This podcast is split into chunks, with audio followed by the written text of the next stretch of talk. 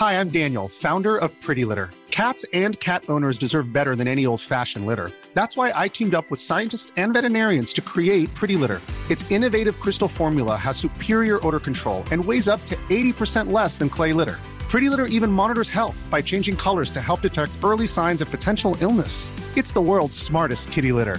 Go to prettylitter.com and use code ACAST for 20% off your first order and a free cat toy. Terms and conditions apply. See site for details. Planning for your next trip? Elevate your travel style with Quince. Quince has all the jet setting essentials you'll want for your next getaway, like European linen, premium luggage options, buttery soft Italian leather bags, and so much more. And is all priced at 50 to 80% less than similar brands. Plus, Quince only works with factories that use safe and ethical manufacturing practices. Pack your bags with high-quality essentials you'll be wearing for vacations to come with Quince. Go to quince.com slash pack for free shipping and 365-day returns.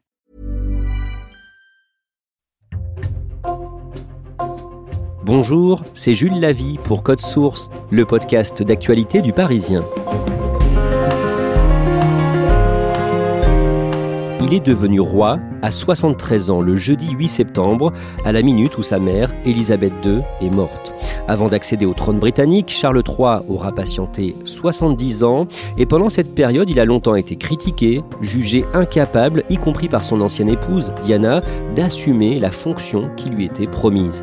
Code Source retrace sa vie aujourd'hui avec Charles de Saint-Sauveur, journaliste à la cellule Récit du Parisien. Le vendredi 9 septembre, à Londres, au palais de Buckingham, en fin de journée, Charles III va enregistrer son premier discours depuis qu'il est roi. Ça fait quand même 50 ans qu'il attend euh, ce moment. Euh, il l'attend et peut-être le redoute, puisqu'il signifie que sa mère euh, n'est plus de ce monde. L'enjeu pour lui, c'est déjà d'apparaître comme un roi. C'est-à-dire que les, Anglais ne le connaissent que comme prince héritier.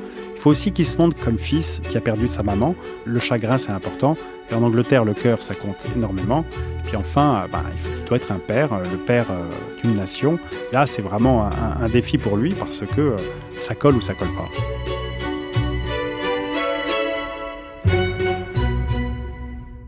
On va revenir sur ce discours à la fin de ce podcast, mais on va surtout raconter ce qu'il a vécu avant d'accéder au trône. Charles est né le 14 novembre 1948 dans le palais de Buckingham à Londres, palais de la famille royale britannique, immense, 700 pièces.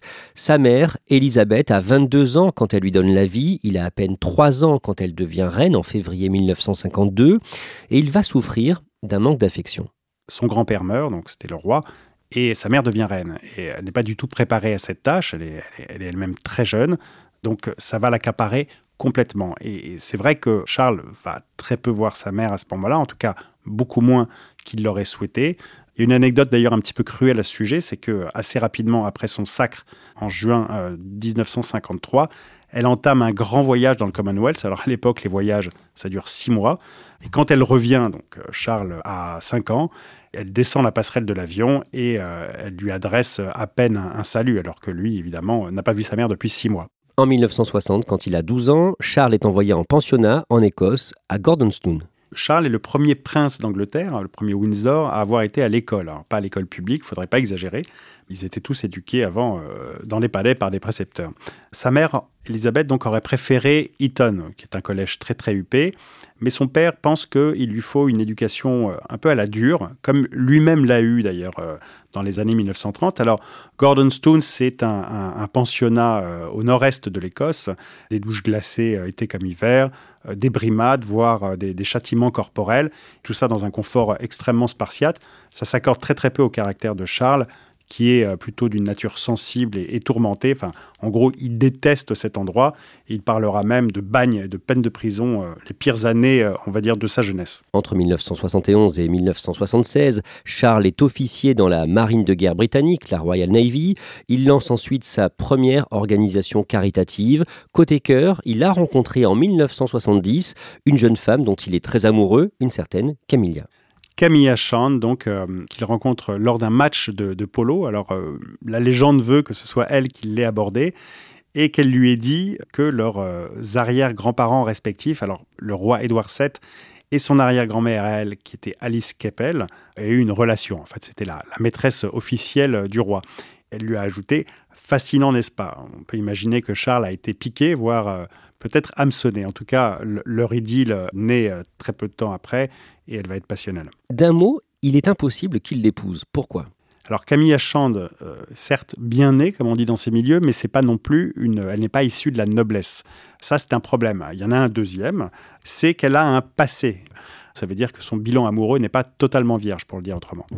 Elle se marie en 1973 avec un autre homme. De son côté, le prince Charles multiplie les conquêtes, mais quand il a la trentaine, sa famille lui met la pression pour qu'il se marie et offre des héritiers à la couronne britannique.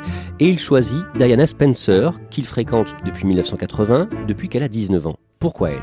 Alors sur le papier, Diana Spencer, c'est la candidate absolument parfaite.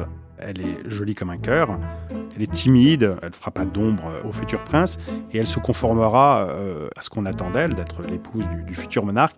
Il y a aussi autre chose, c'est qu'elle est issue d'une haute euh, lignée de la noblesse euh, britannique et en plus de tout ça, elle a une qualité immense aux yeux des Windsor, c'est qu'elle est vierge.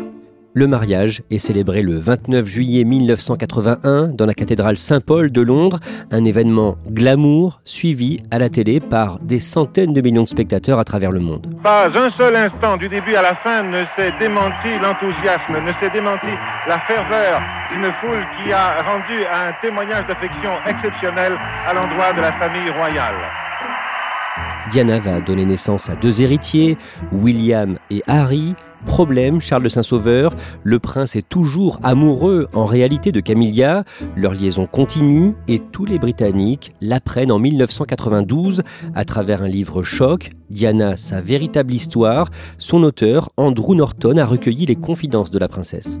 On ne sait pas exactement quand la liaison a, repris. On dit même que la veille de son mariage en, en juillet 1981, Charles a passé la nuit avec Camilla. Bon, évidemment jamais confirmé. Ce qu'on sait, c'est qu'il a, il a jamais cessé d'être amoureux de Camilla. Et à la naissance de Harry, donc en, septembre 1984, leur liaison reprend et euh, devient euh, très très vite un, secret de polichinelle à la fois dans l'entourage euh, du prince et puis en fait très rapidement dans les, dans les rédactions des, des tabloïds. Charles et Diana se séparent la même année 92, le 9 décembre, et quelques jours plus tard, en janvier 93, un quotidien à scandale, le tabloïd The People, dévoile des enregistrements audio de conversations intimes, privées, entre Camilla et Charles. Ce sont des conversations extrêmement triviales. Il faut savoir que les deux amants s'étaient choisi des noms de code pour essayer de, rester incognito. C'était Fred pour Charles et Gladys pour Camilla.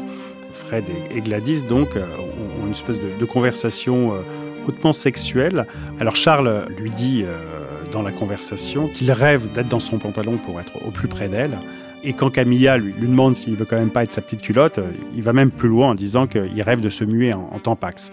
C'est très très très shocking, comme on dit en Grande-Bretagne. En 1994, le prince Charles se lâche au sujet de la famille royale dans un livre, sa biographie officielle. C'est une biographie qui est en fait euh, une contre-offensive. Euh, on est en plein bashing euh, anti-Charles à ce moment-là. Il faut qu'il se défende, il faut qu'il donne sa version. Et là, dans ce livre, ben, il se livre comme il se livre rarement.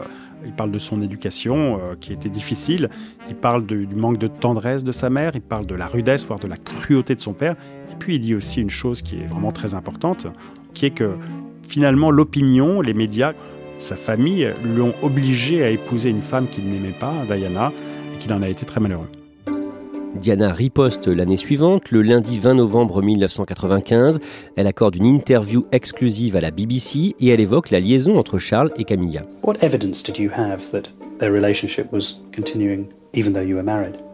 A, woman's instinct is a very good one. Elle dit tout ça d'un sourire blessé, euh, donc qui va droit au cœur des Britanniques. C'est nous étions trois dans ce mariage, c'était un petit peu surpeuplé. Well, there were three of us in this marriage. Charles est immédiatement crucifié. Dans la même interview, Diana émet des doutes sur la capacité du prince Charles à régner un jour.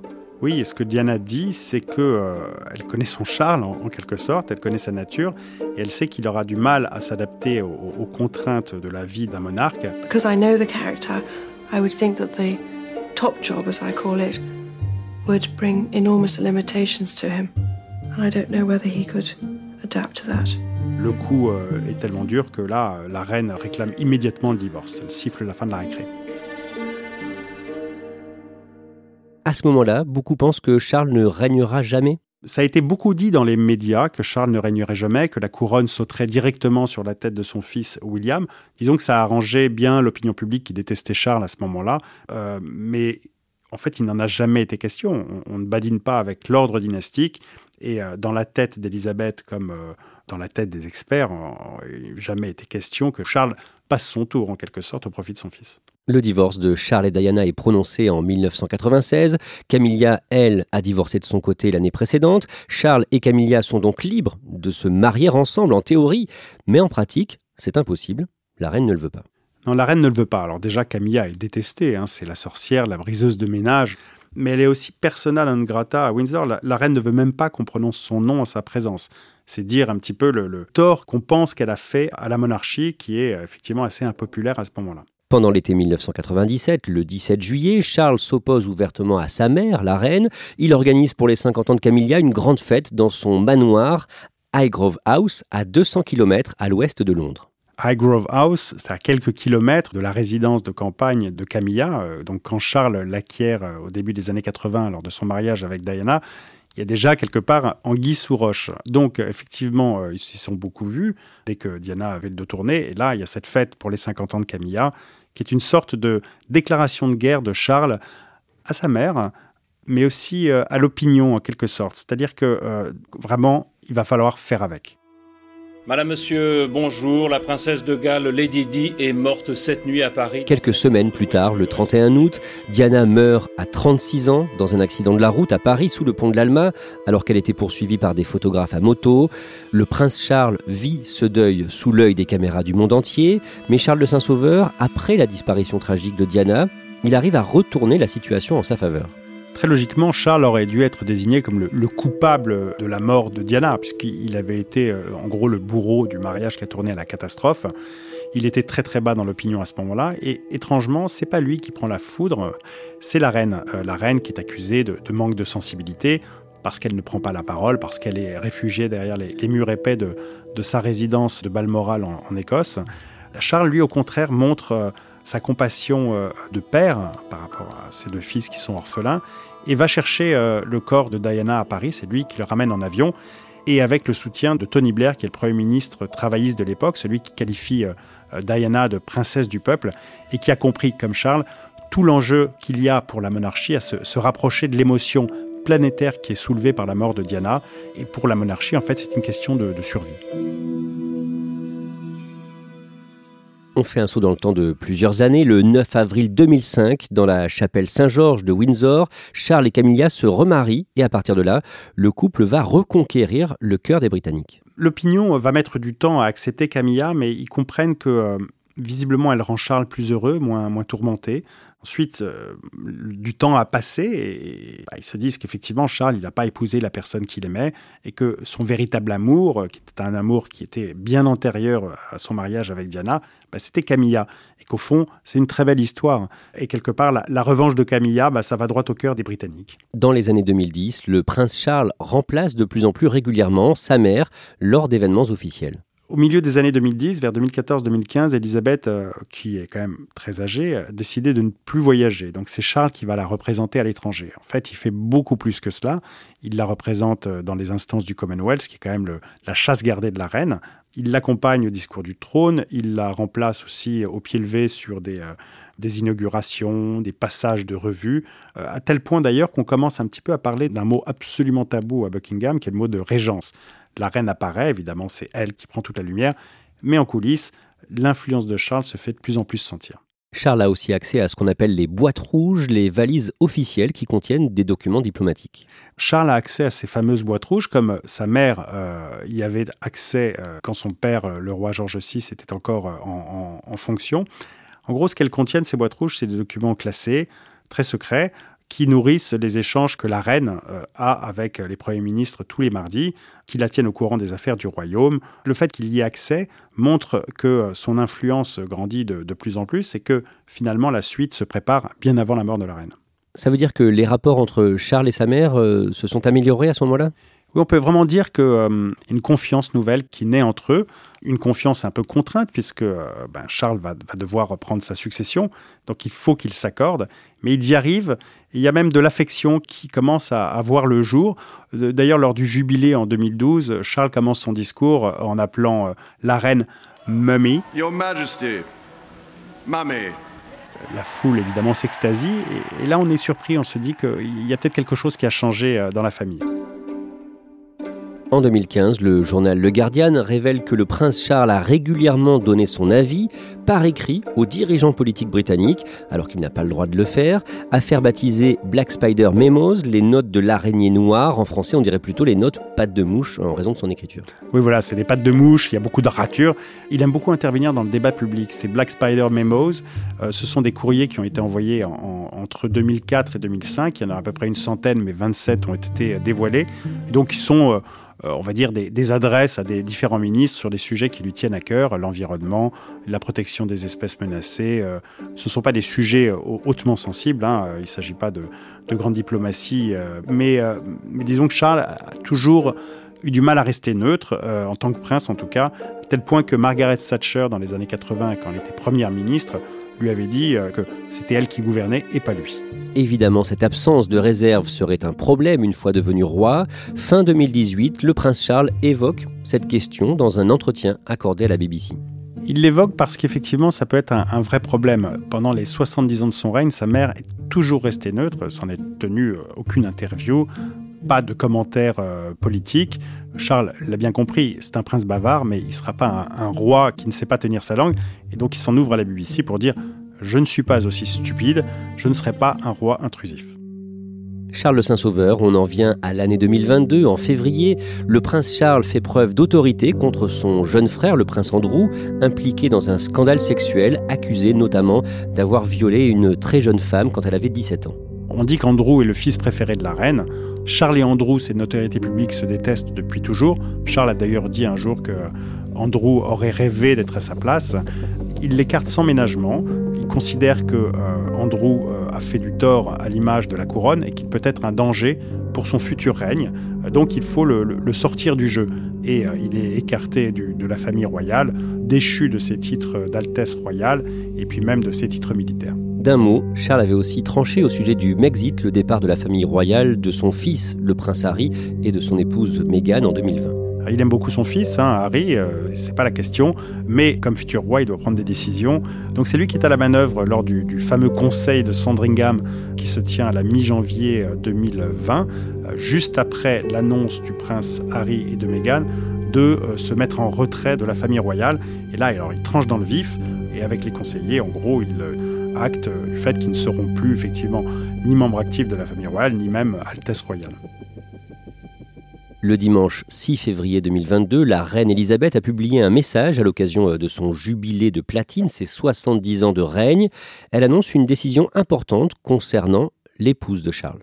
Camilla et elle s'entendent finalement maintenant très bien. Et donc elle fait de Camilla une reine consort.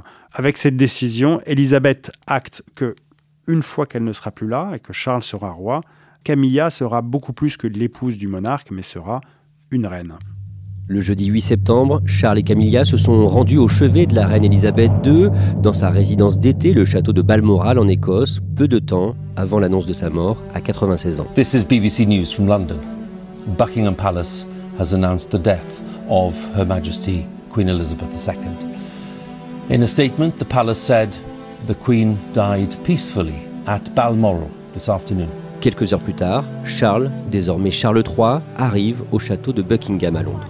Oui, Buckingham, ça va donc être euh, bah, son nouveau palais. C'est vraiment le siège du pouvoir royal. Donc, euh, il se fait déposer par, en voiture devant les grilles. On pouvait s'attendre à ce qu'effectivement il file euh, directement dans le palais, mais non, il choisit de, de sortir de la voiture pour aller saluer la foule. C'est un moment assez émouvant parce qu'on entend pour la première fois God Save the King. Ça faisait 70 ans que cette phrase n'avait pas été prononcée par le peuple c'est assez surprenant parce que le, personnage est un peu guindé, mais euh, là on voit bien qu'il y, a déjà un petit style personnel qui s'affirme. Probablement que la reine, qui a fait beaucoup de bonnes foules dans sa vie, mais ne se serait pas arrêtée devant les grilles pour aller saluer la foule. On en revient au début de ce podcast. Charles III enregistre son premier discours de roi, adresse à la nation britannique et au pays du Commonwealth, les anciennes colonies qui ont fait allégeance à la couronne britannique après la décolonisation. Comment il apparaît à l'image? Charles apparaît dans un décor qui est assez familier aux téléspectateurs britanniques, euh, puisque c'est un des salons de Buckingham. Il y a la cheminée derrière, il est assis derrière un large bureau. À sa gauche, il y a un portrait de sa mère euh, qui est dans un petit cadre. Sa mère est habillée euh, d'une des tenues turquoises qu'elle affectionnait. Lui-même, Charles, porte un, costume noir avec une cravate noire. Les Anglais remarquent tout de suite qu'il a vraiment l'air triste de, bah, de l'enfant qui a perdu sa mère. I speak to you today with feelings of profound sorrow. Her Majesty the Queen, my beloved mother, was an inspiration, an example to me and to all my family. Il parle de, de la reine d'abord, et puis ensuite euh, il évoque euh, sur un ton beaucoup plus personnel la Darling Mama. To my darling Mama, as you begin your last great journey, I want simply to say this. Thank you. Il a des, mots d'amour euh, pendant tout le discours. Il les distribue à sa femme, Camilla, évidemment à sa mère, à son père, mais aussi à ses enfants. Et à Harry et Meghan, voilà, il leur tend la main, il leur déclare tout son amour. I want also to express my love for Harry and Meghan as they continue to build their lives overseas. Il n'anticipe pas sur ce que sera son règne, sur la, la tonalité qu'il veut lui donner. Il dit revanche que euh, voilà, euh, il, s'inscrit dans les pas de sa mère, que son règne euh, effectivement sera occupé à défendre les, principes constitutionnels qu'elle-même a, si brillamment et, intensément défendu pendant tout son règne de 70 ans. Il a le ton juste il a vraiment le ton juste parce que de Charles, on, pouvait attendre quelque chose d'un peu plus guindé, d'un peu plus solennel. Et non, il s'adresse en, quelque sorte en, fils euh, qui a perdu sa mère, mais aussi en père de la nation. Donc euh, oui, il, a le ton juste, il parle vraiment avec, euh, avec son cœur.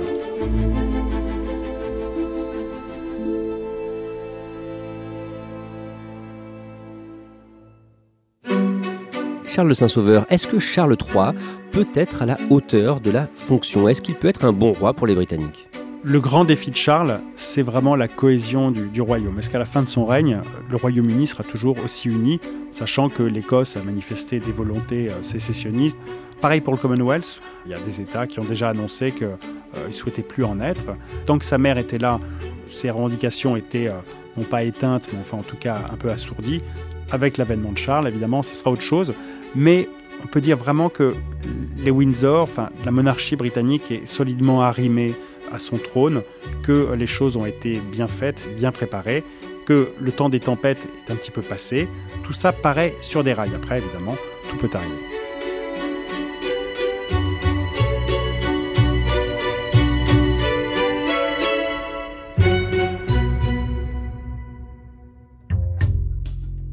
Merci Charles de Saint-Sauveur. Cet épisode de Code Source a été produit par Clara Garnier-Amouroux, Thibault Lambert et Emma Jacob. Réalisation Julien Moncouquiole. Code Source est le podcast d'actualité du Parisien, un nouvel épisode chaque soir de la semaine. N'oubliez pas de vous abonner pour n'en rater aucun. Si vous aimez Code Source, n'hésitez pas à le dire en laissant un commentaire ou des petites étoiles sur votre application audio préférée.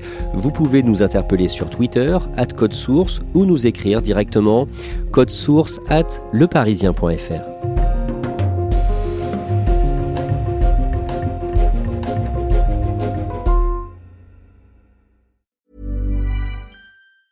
Hi, I'm Daniel, founder of Pretty Litter. Did you know cats tend to hide symptoms of sickness and pain? I learned this the hard way after losing my cat, Gingy. So I created Pretty Litter, a health monitoring litter that helps detect early signs of illness by changing colors, saving you money and potentially your cat's life. Pretty Litter is veterinarian developed, and it's the easiest way to keep tabs on your fur baby's health right at home. Go to prettylitter.com and use code ACAST for 20% off your first order and a free cat toy. Terms and conditions apply. See site for details. Planning for your next trip?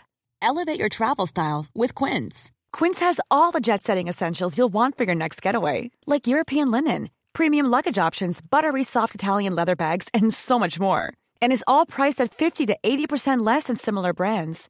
Plus, Quince only works with factories that use safe and ethical manufacturing practices. Pack your bags with high-quality essentials you'll be wearing for vacations to come with Quince. Go to quince.com slash pack for free shipping and 365-day returns.